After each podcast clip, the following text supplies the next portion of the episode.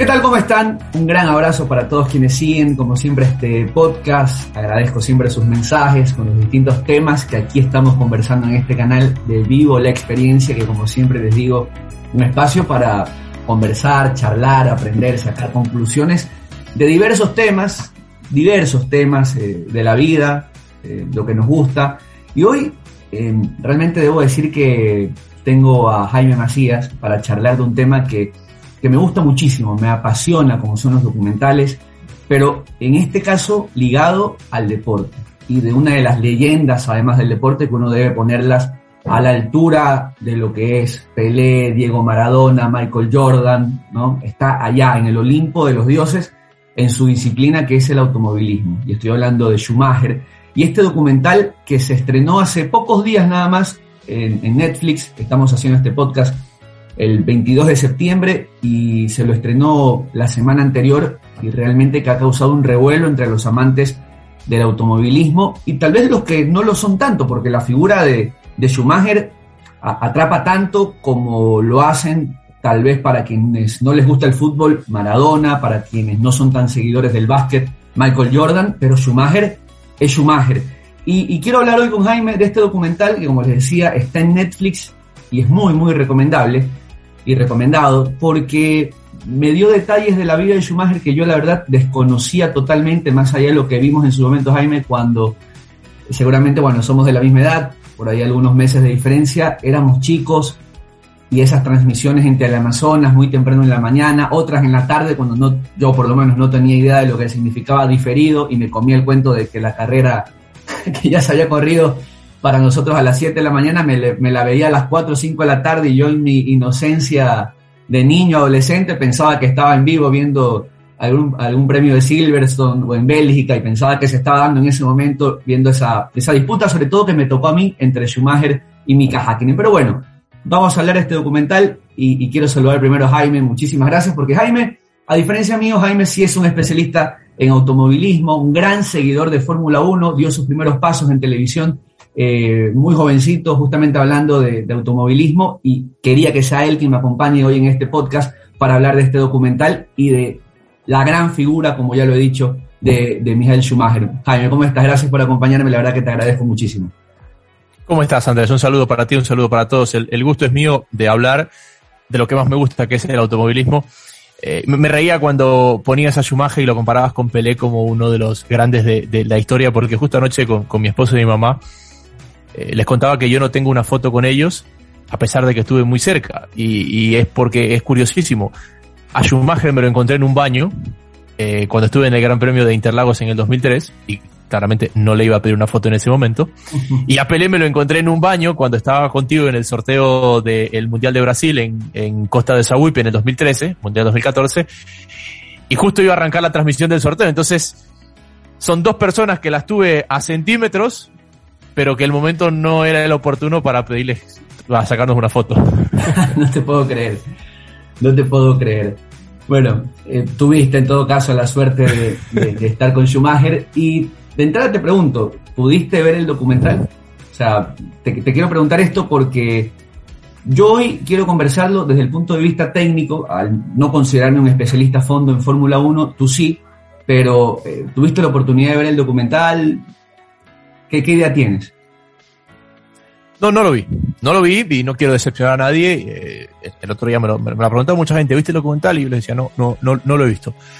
Porque, a ver, eh, conviví con la época de Schumacher, que es la misma época que, que, que conviviste tú, digamos, de los duelos con Mika Hakkinen para acá, que son, es la época que la tenemos muy presente, muy, muy, muy en la memoria mi curiosidad y mi pasión para el automovilismo me hizo documentarme hacia atrás y entender inclusive cómo se dio el debut de Schumacher. Es más, la semana antes de que se estrene el documental de Schumacher, yo me escuché la entrevista del piloto al que Schumacher reemplazó en Jordan cuando Schumacher debutó, que te la voy a pasar porque la historia es espectacular. Eh, y creo la, condición en la que está Schumacher, que es una condición en la que tampoco se aclara en el documental, pero me parece que no hay que ser un, genio para entender eh, eh, eh, la condición en la que está Michael, a, mí me da, eh, me, da, me, da, me da mucha lástima, porque, porque es una persona con la que hemos crecido. Es este tipo de personas que uno las ha visto tantas veces que lo siente cercanos, más allá de que ni era de Schumacher ni era ferrarista.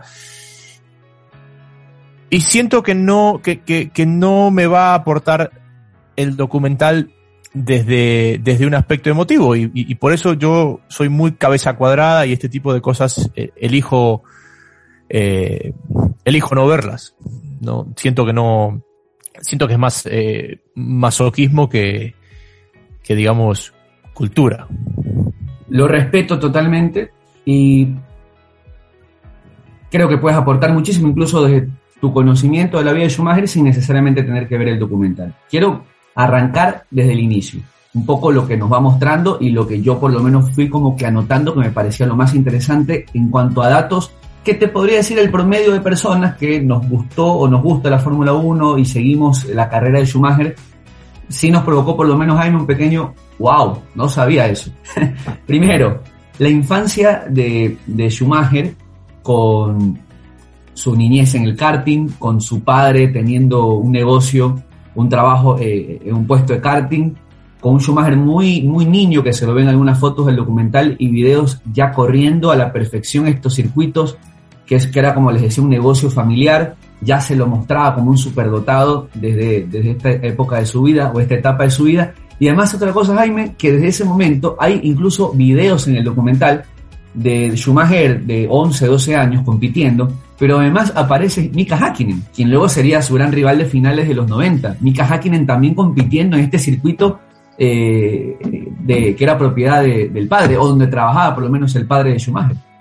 Me parece que las, digamos, el mundo motor era, era, era tan reducido antes, la cantidad de competencias que había en las diferentes categorías, en las que era muy común que los pilotos se conozcan de siempre y que al llegar a la Fórmula 1 o a las categorías más importantes, ya se hayan cruzado varias veces en diferentes categorías. Hoy por eso hay, digamos, todo este boom en la Fórmula 1 de, de los franceses más Leclerc, el, el, monegasco, de haber compartido una etapa juvenil, y de los ingleses más Albon, que es nacido en Londres, de haber corrido una etapa juvenil. Porque hace muchísimo tiempo en la Fórmula 1 no pasaba esto, que haya pilotos que hayan coincidido en sus etapas formativas hasta llegar juntos a la, a la Fórmula 1 y eso, eso te marcaba, ¿no? Eh, lo que era Schumacher en, en, una etapa mucho más purista, en una etapa donde pesaba mucho más el talento, donde el que era bueno llegaba, yo creo que hoy el que es bueno, si no tiene un padrino, no, no se bautiza, eh, es difícil, siempre te va a decir, es difícil tapar el sol con un dedo, pero creo que en esa época era imposible tapar el sol con un dedo. El que era bueno terminaba llegando, eh, y, y Schumacher es de esas, de esas, de esos talentos innatos, de esos talentos brutos, que desde que tú lo veías sabías que iba a llegar. Lo que es curioso de Schumacher es como su trayectoria no es una trayectoria del karting a la Fórmula 1 en lo que se conoce como los monoplazas, ¿no? los asientos de un piloto, sino que va, va pasando por los prototipos y termina siendo quien lo impulsa Mercedes, que justamente es donde se, se retira de la Fórmula 1.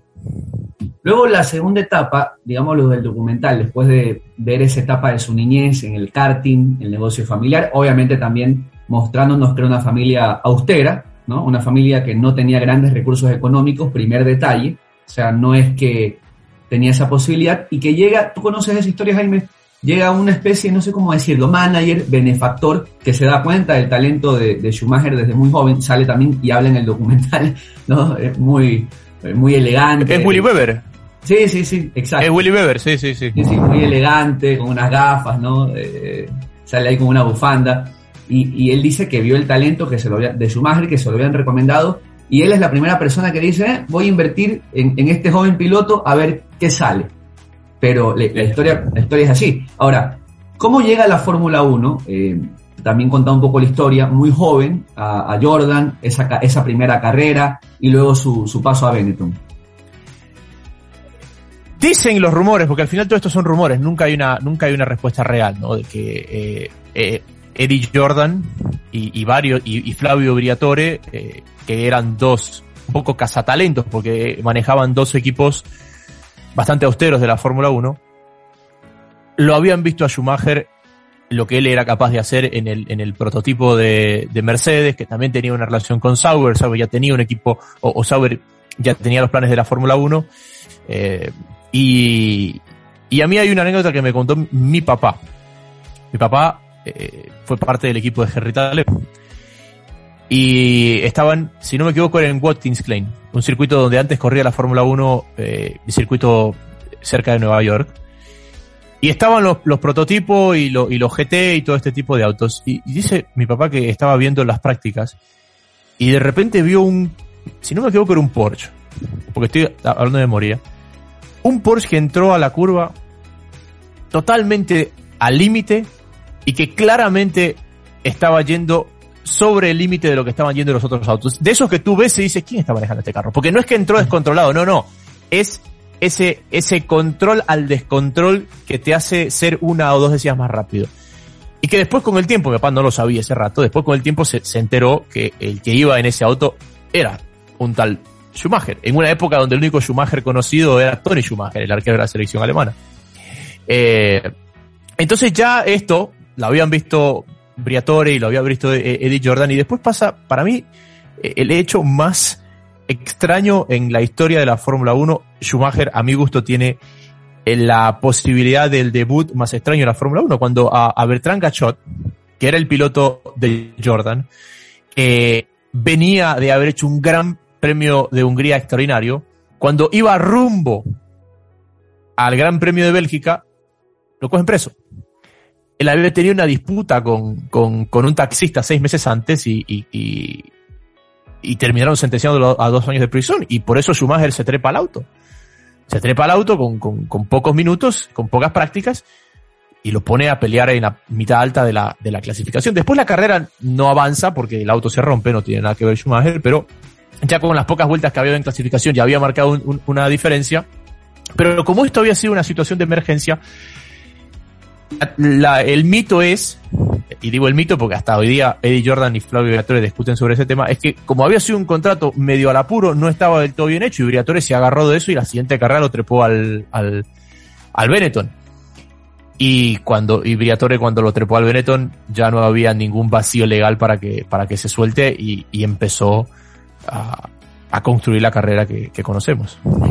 En, el documental cuando sucede eso, eh, cuentan que le habían ofrecido a Schumacher y que la persona encargada de, darle la oportunidad a Schumacher en Jordan dijo, ¿quién? Dijo así, ¿quién mierda es Schumacher?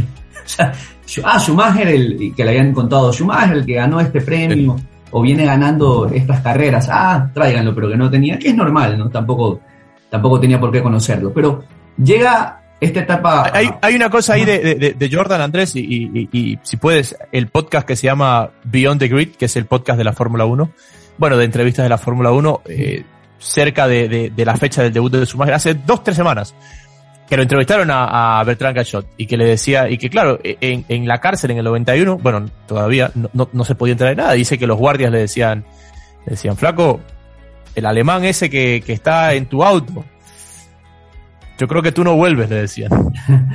No, impresionado, impresionado, que tanto así como tú decías que se lo terminan llevando a, a Benetton ya para hacerlo piloto principal de las carreras de, Fórmula 1. Cuando llega esta parte del documental, hablando sobre su llegada a Benetton, un poco nos muestra que choca con su personalidad tímida, introvertida, ya el hecho de comenzar a dar sus primeros autógrafos, que la gente se acerque, que la prensa, alemán, la prensa alemana ya hable de la nueva esperanza del, del automovilismo de ese país y ya estar en la palestra, obviamente, como significa ser piloto de un equipo de Fórmula 1, por más que no sea Ferrari o no sea Mercedes. Pero justamente va avanzando hacia allá el documental y mostrándonos un Schumacher que a poco, ya en ese momento Jaime era considerado como la promesa del automovilismo, como que es el próximo grande, este chico jovencito destinado a pelearle ya a consolidados como Senna, Damon Hill, que ya estaban, digamos, eh, en el tope más alto de su carrera.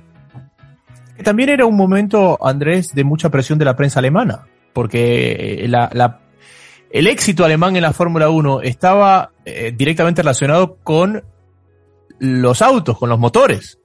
Alemania había tenido muchos subcampeones y Alemania estaba desesperado por tener un campeón del mundo. Entonces cada alemán que medio iba apareciendo lo, lo, en un pedestal porque pensaban que era quien nos iba a llevar a la tierra prometida.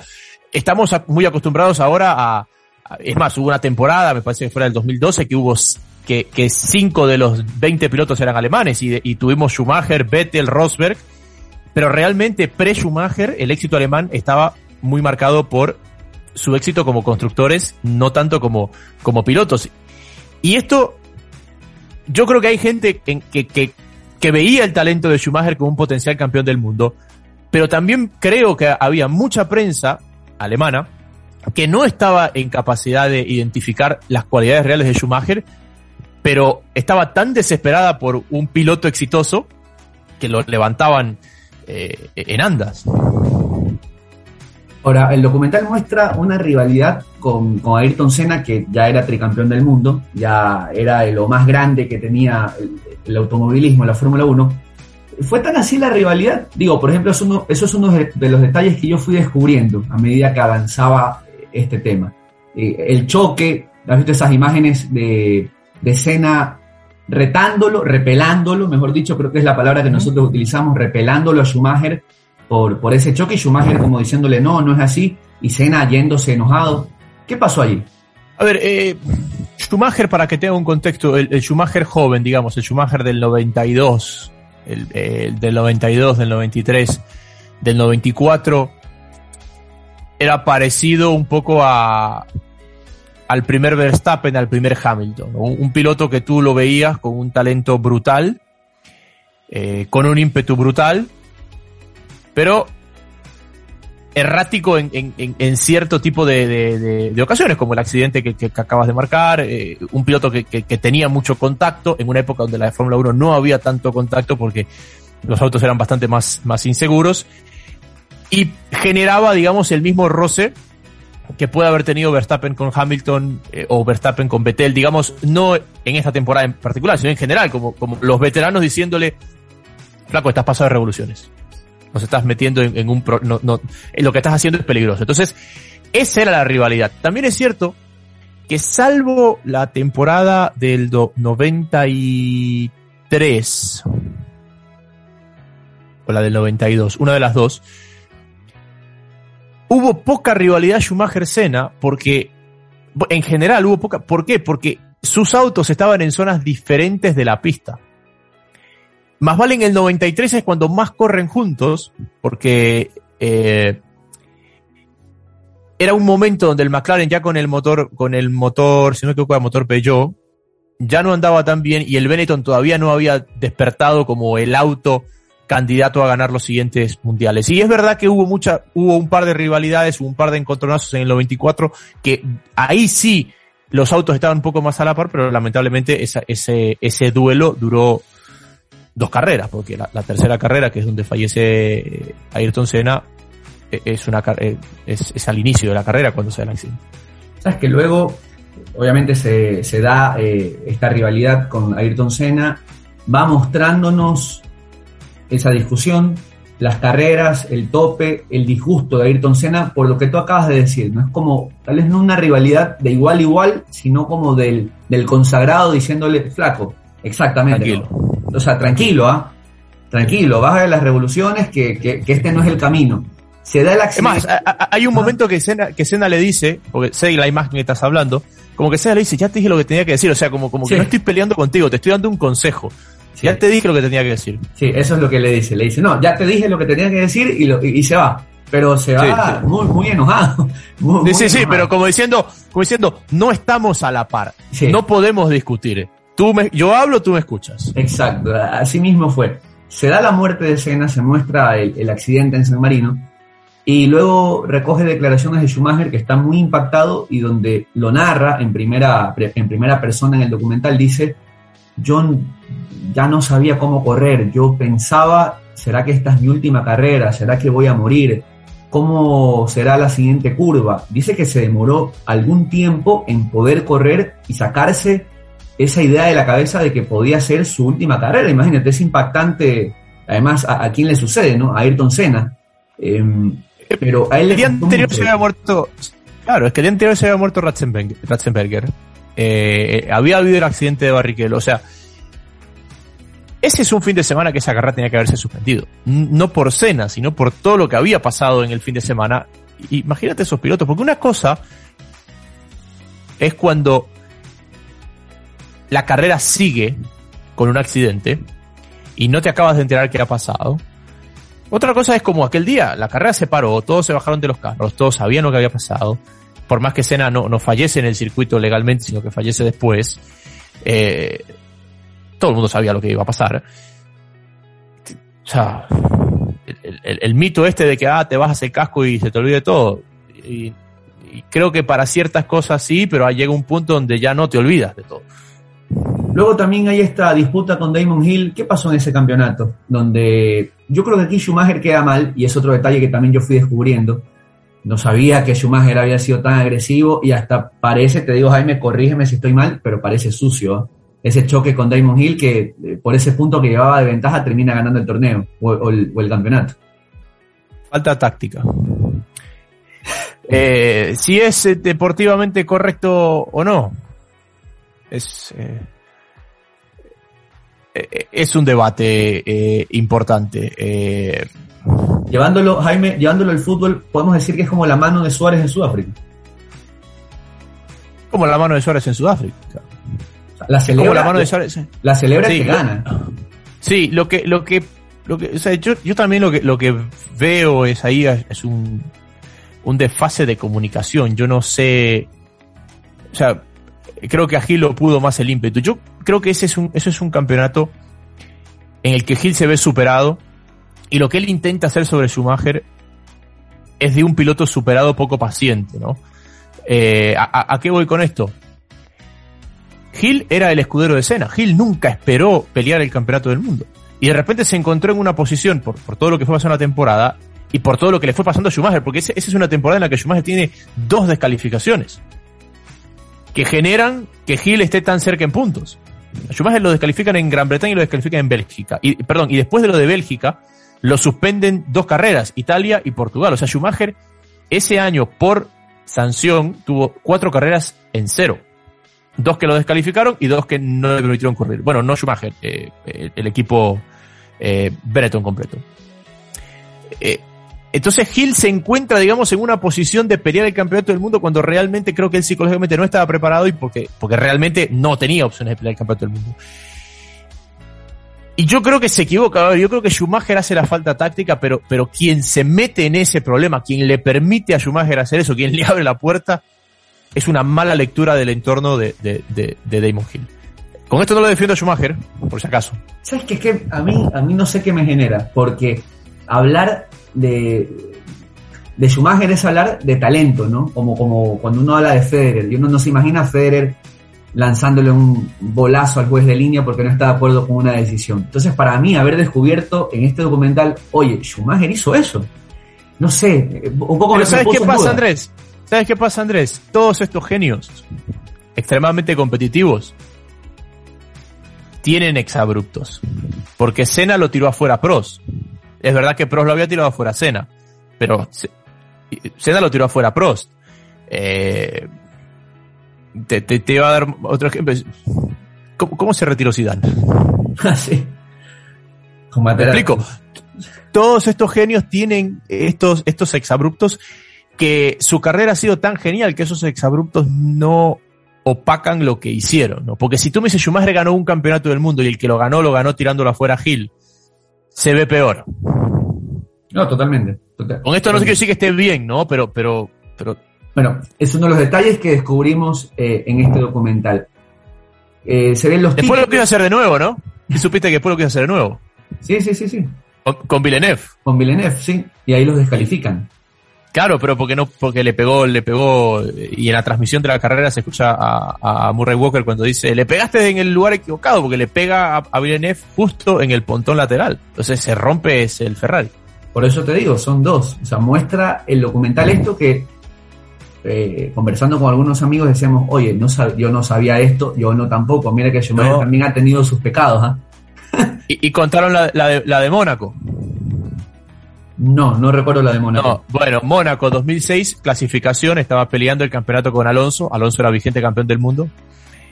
Y en la última vuelta de clasificación, Schumacher tenía la pole, Alonso venía bajando el tiempo y en la última curva, Schumacher como, como que, uy, como que me dio un trompo y parqueó el carro ahí. Claro, le arruinó la vuelta a Alonso, y después cuando se dieron cuenta, que ¿cómo, que, cómo que te diste un trompo y el carro no tiene absolutamente nada y lo, lo descalificaron? Bueno, se ve el bicampeonato con Benetton, ya Schumacher siendo Schumacher, creciendo con todas estas polémicas incluso que estamos diciendo, Damon Hill en el camino, lastimosamente Ayrton Senna fallecido porque eh, sabíamos que Ayrton Senna podía haber peleado mucho más y seguramente pudo haber tenido una rivalidad de muchos más años con, Schumacher y llega a la etapa dorada en, en Ferrari que no fue tan dorada, nada dorada al inicio, con toda la presión que había de Ferrari sin ganar el título durante muchísimos años. Eh, con sus pilotos. ¿Por qué elige Ferrari eh, Schumacher? ¿Por qué los jugadores eligen al Real Madrid? Es, el más grande. O, a los Yankees de Nueva York. Sí, por lo que significa. Ahora, yo te diría. Por, lo que significa. Es, es, obvio, ¿no? Te llega una propuesta como futbolista del Real Madrid, como tú dices, como beisbolista de los Yankees o como piloto de Ferrari, pero también hay que entender el, contexto, ¿no? Eh, Ferrari muchos años sin ganar y probablemente Schumacher, a Schumacher ofertas no le faltaban. No, no, no le faltaban, pero también es cierto que, que uno, él elige Ferrari porque, porque Ferrari le permitía a él tener un, un mayor peso de a quién ir o a quién llevar. Y él arma. Jan Todd, Ross Brown, Michael Schumacher y el nombre que, que, la cantidad de nombres que vamos dando. Entonces él él trae a mucha gente de Benetton, por eso ese cambio tan brutal en, la desmejoría inmediata de Benetton, no al mismo ritmo que si Ferrari crece. Pero yo creo que ahí tú ves al Schumacher no talento puro, al Schumacher pensante, al Schumacher inteligente. Schumacher intuye antes que nadie que se venía nuevamente la época de las compañías automotrices y no de lo que se llaman los eh, los constructores, ¿no? Tipo Williams, que Williams hace el auto, le compra el motor a Renault. No. Schumacher me parece que intuye que a medida que venían las nuevas reglamentaciones y que, y que volvía a ser atractivo para las, las compañías automotrices invertir en la Fórmula 1, volvía a la época de, de, volvía a esa época, que fue la época inicial. Y si te das cuenta, Andrés, a mitad de la década del 2000, estaba Ferrari, Honda, Jaguar, Toyota, eh, Renault. Después llegó.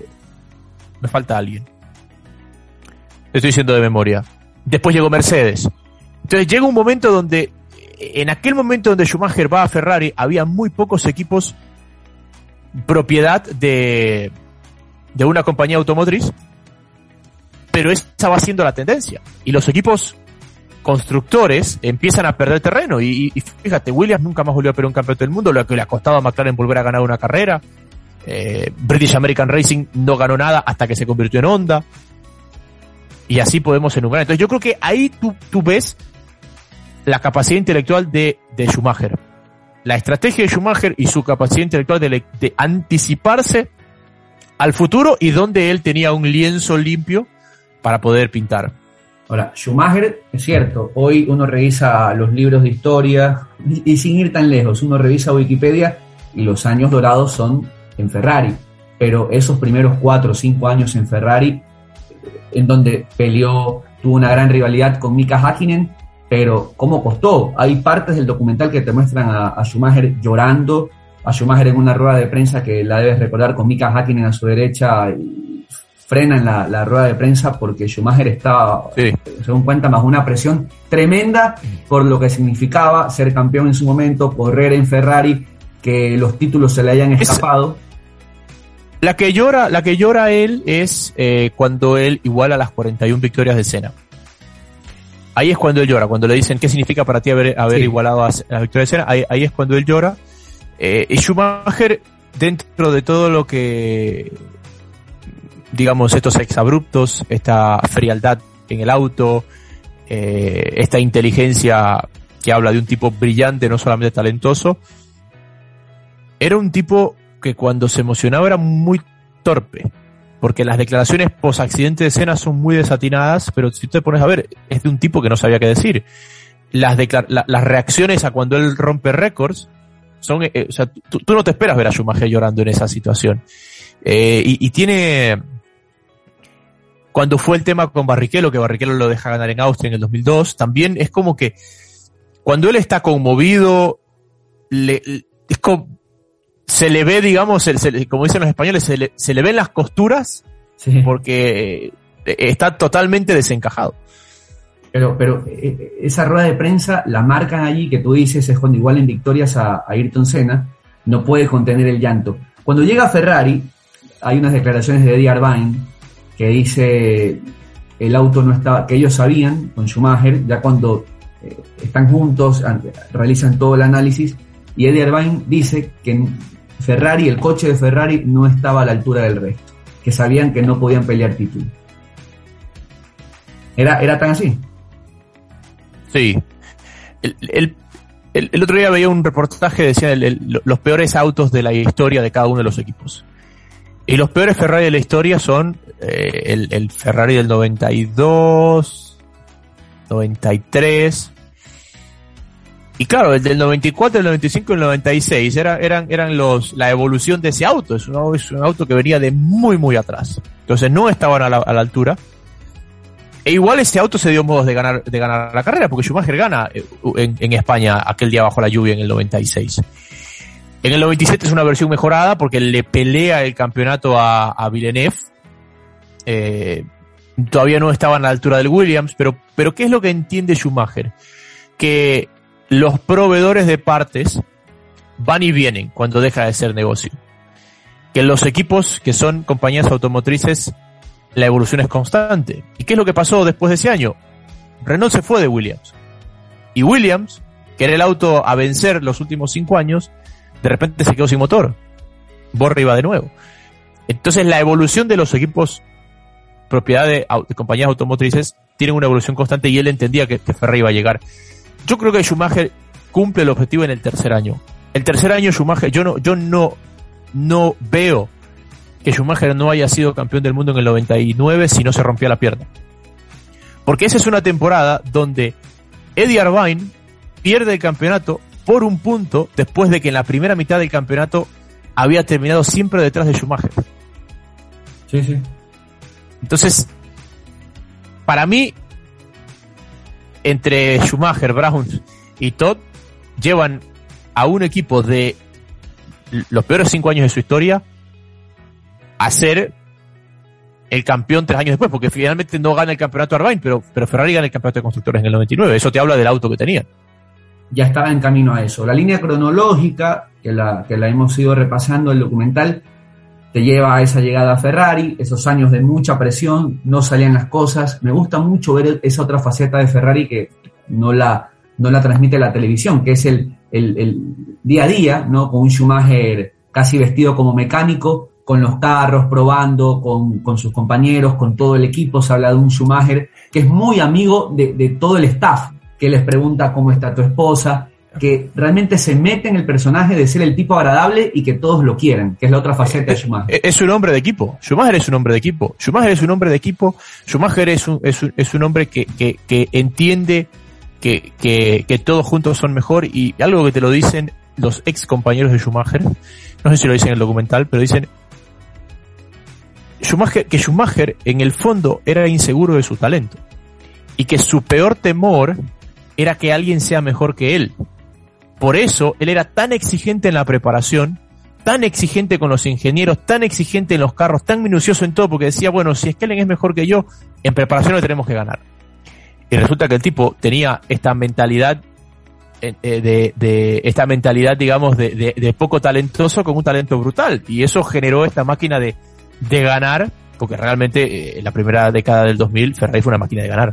Y esa faceta es linda verla, eh, porque son imágenes ocultas o que no hayamos podido tener siempre la oportunidad de verla con su equipo, compartiendo, eh, llevándoles un café, llevando comida, preguntando por su familia, y escenas incluso de fiestas familiares o de amigos cuando se retiraba por algún mes de vacaciones Schumacher y estaban otros pilotos con, quien, con quienes tenían mucha amistad, como por ejemplo Coulthard, o Coulthard, con quien después incluso hay una pelea famosa, pero pasa... Hay una, hay una carrera, Andrés, y, y revísala.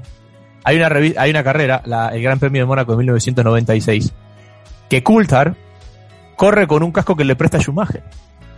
Porque Ah, Coulthard tuvo un problema con el casco en esa carrera y fue una carrera de mucha lluvia. No me acuerdo si el problema fue que no que, que- que le filtraba agua. No me acuerdo cuál fue el problema exacto. Pero es rarísimo porque Coulthard corre en el McLaren con el casco de Schumacher. Y el casco dice Schumacher, pero Schumacher se lo prestó porque Coulthard no tenía otro casco para correr ese día. Gran Premio Mónaco 1996. No, cosas, cosas que pasan. Pero después de esos años difíciles en Ferrari, llegan los títulos de Villeneuve, llegan los títulos de, de Mika Hakkinen, en este caso el título de Villeneuve y los dos títulos de Mika Hakkinen 98-99. Que sabes que yo he notado que muchas personas de nuestra generación, Jaime, eh, fueron tal vez los títulos que, que- o, esas disputas que más vivieron. Me da esa sensación, insisto, a mí, que más vivieron y que yo me acuerdo nos despertamos eh, los fines de semana a ver esa rivalidad Hakkinen con, con Schumacher y que Creo, dos que- años creo- creo que tiene que ver con edad, ¿no? Sí, por eso digo, a nuestra, un poquito tal vez a nuestra generación, los que, eh, yo soy año 86, tú creo que eres 87, o sea, vamos un poquito por Sí. ahí, y las personas obviamente que, que yo me rodeo son gente entre esos años, ¿no? 85, 86, 87, y que llegamos a esos años con 13, 12 años, y que todos siempre coincidimos en que para nosotros fue como que la época de romanticismo de la Fórmula 1, ver la rivalidad eh, Schumacher-Hakkinen. Y de allí llega el tan ansiado título, eh, en el año 2000, y el documental te lo retrata como el año en donde Schumacher se saca la mochila de poder ganar en un momento, me parece que Jean Todt dice, ya nos estábamos planteando, Schumacher, no lo dijo tan de frente, pero dice, sabíamos que Schumacher era un gran piloto, pero no ganaba con Ferrari, y llega ese momento que te planteas, ¿es Schumacher el piloto ideal para Ferrari? ¿Era Schumacher? O sea, te, pinta la situación en una presión tan fuerte que gana el título por fin eh, Schumacher con Ferrari y el resto del documental ya ni siquiera te narra lo que fue lo, lo que fueron los títulos consecutivos, no 2001, 2002, 2003 que te llevan a los siete títulos en total, sino que ya te marca la siguiente faceta de su vida, que es la del la de la leyenda, la del super ganador, la de récords por todos lados en cuanto a pole positions, victorias, ganar el título con mayor tiempo de, anterioridad. Pero ese título, el primero con Ferrari, ¿tú crees que era el, más difícil de conseguir? Es que Ferrari había probado todo. Ferrari no ganaba el campeonato desde el 79 con Jody Sector. Y por ahí había pasado Alan Prost, había pasado Nigel Mansell, eh, habían probado gente joven con Alessi, eh, habían probado absolutamente de todo. Habían probado absolutamente de todo. Y, y, y, imagínate el peso que de, del 99, es decir, yo creo que todos ellos pensaban, como decían, bueno, si Schumacher no se rompió la pierna éramos campeones, pero se la rompió, ¿qué vamos a hacer? Eh, y para mí entender, para quien no vivió la época pre, pre rivalidad Senna Schumacher, eh, o, pre título de Schumacher, para quien no la tiene tan viva, entender lo que era es eh, los años de Alonso en, en Ferrari. O sea, Alonso se va porque se desgasta. Y es lo mismo que le pasa a Vettel. Estás hablando de dos campeones del mundo que se fueron de Ferrari exhaustos por, por, por el peso que es llevar esa mochila. Y por eso me parece que Ferrari con Leclerc, ahora con Sainz, cambió un poco la confección del equipo. Dijo, es que el hecho de que traigamos campeones del mundo está generando una expectativa que es contraproducente. Porque yo creo que cuando tú traes un campeón del mundo, hay expectativa. Cuando tú traes un, un, muy buen proyecto a futuro, hay ilusión. Son dos palabras muy diferentes en un contexto de presión. Totalmente. Gana el título en el 2000 eh, Schumacher y te decía, vienen todos los récords y Schumacher se eleva totalmente al Olimpo de, de los deportistas del mundo, no solo de, de, su disciplina, sino del mundo. Y como arrancaba este podcast diciendo a la altura de Jordan, de Pelé, de Maradona, de los y, más... Y ojo, una cosa, Andrés, no hay más de no hay más de 10 pilotos en la historia de la Fórmula 1 que hayan sido campeones del mundo con dos equipos diferentes. O sea, no hay no hay más de 10. O sea, ya eso lo hacía una persona bastante única. O sea, después de él solo, solo Hamilton fue campeón con dos equipos diferentes. Y antes de él había sido pros. ¿Crees que esa época, a ver, te lo pregunto así, desde el punto de vista de aficionados, eh, que, con los que también he tenido mucho, mucho que hablar en esta situación, ¿crees que esa época de tanto dominio aplastante de Schumacher y los títulos consecutivos y los récords conseguidos, incluso eso que a muchos les cayó mal, que, Rubens Barrichello, por ejemplo, cuando estaba a punto de ganar, lo deja pasar a Schumacher porque era la estrategia del equipo. ¿Crees que eso a la larga perjudicó un poco a, a la Fórmula 1 y que varios seguidores dejaron de observarla por ese tema? La, la, la destruyó directamente. Yo creo que la destruyó, yo creo que quitó todo interés, porque al final eh, no es tanto que gane el mismo, sino la poca competencia que tiene camino a el título. Yo creo que la gente no se aburre de un mismo ganador, sino que se aburre de la facilidad con la que gana. Y yo, yo, eh, si tienes que hacer un ejemplo del fútbol, afortunadamente llegó Florentino Pérez y, José Mourinho al Real Madrid. Porque, si no, imagina, porque ojo, lo del Barça de Pep, desde lo táctico y desde el talento, era igual de maravilloso que lo de Schumacher con Ferrari en sus disciplinas. Pero si no le aparece un contrapeso, es el mismo guion todos los fines de semana. Y creo que eso le hizo mucho daño a la Fórmula 1.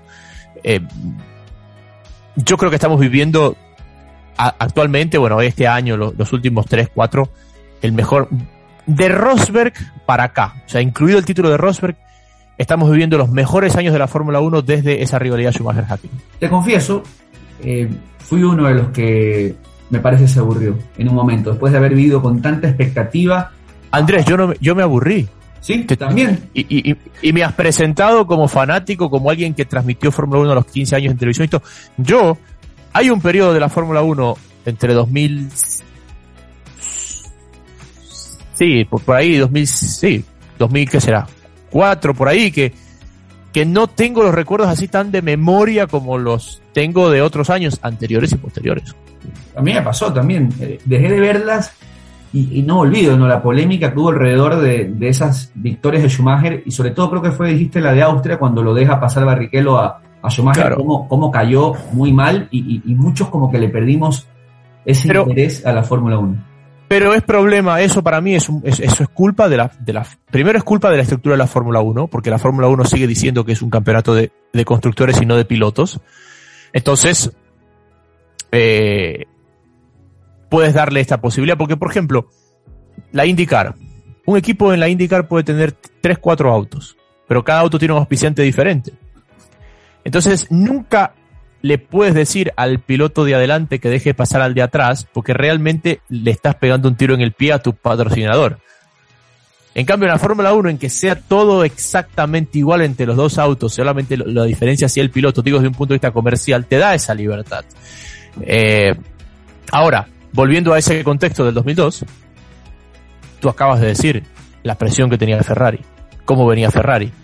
Y, y Ferrari en el 97, en el 98, en el 99 había llegado como líder del campeonato a mitad de temporada.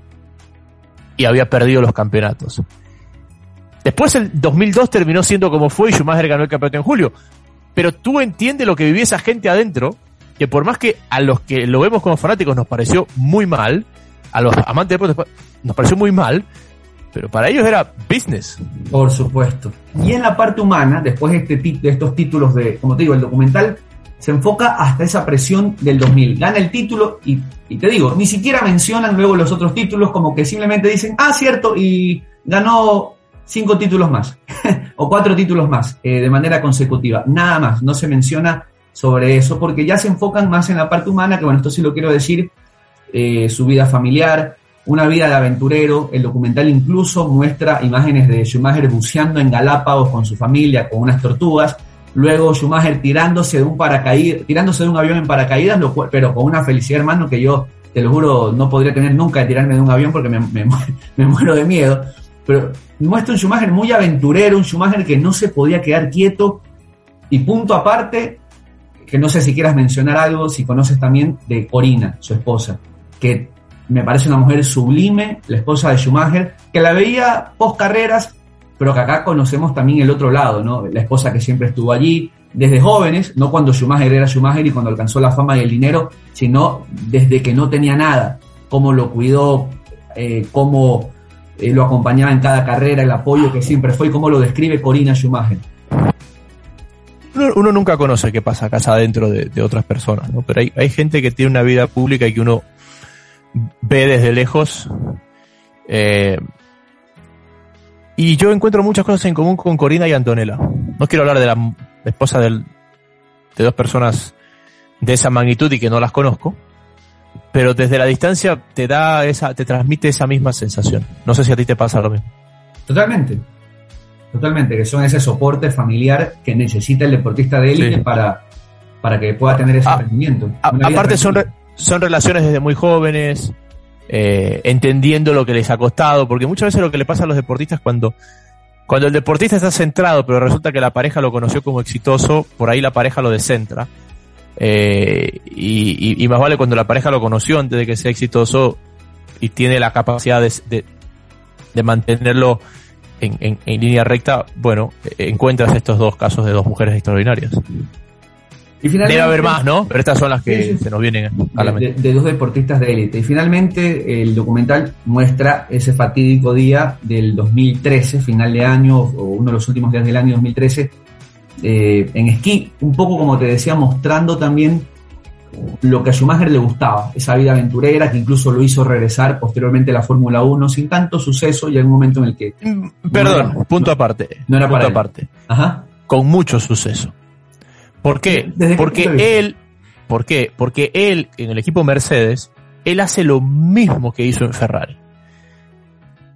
Trae al de aquí, este es el que necesitamos, acá tenemos que mejorar, esto se hace así. Lo que pasa es que no es un interruptor en lo que el auto mejora al día siguiente. Fíjate que en Ferrari hablábamos, tres años, al cuarto fueron campeones.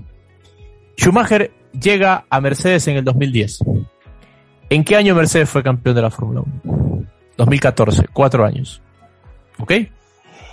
Lamentablemente Schumacher no llegó a vivir o a disfrutar del equipo que él armó.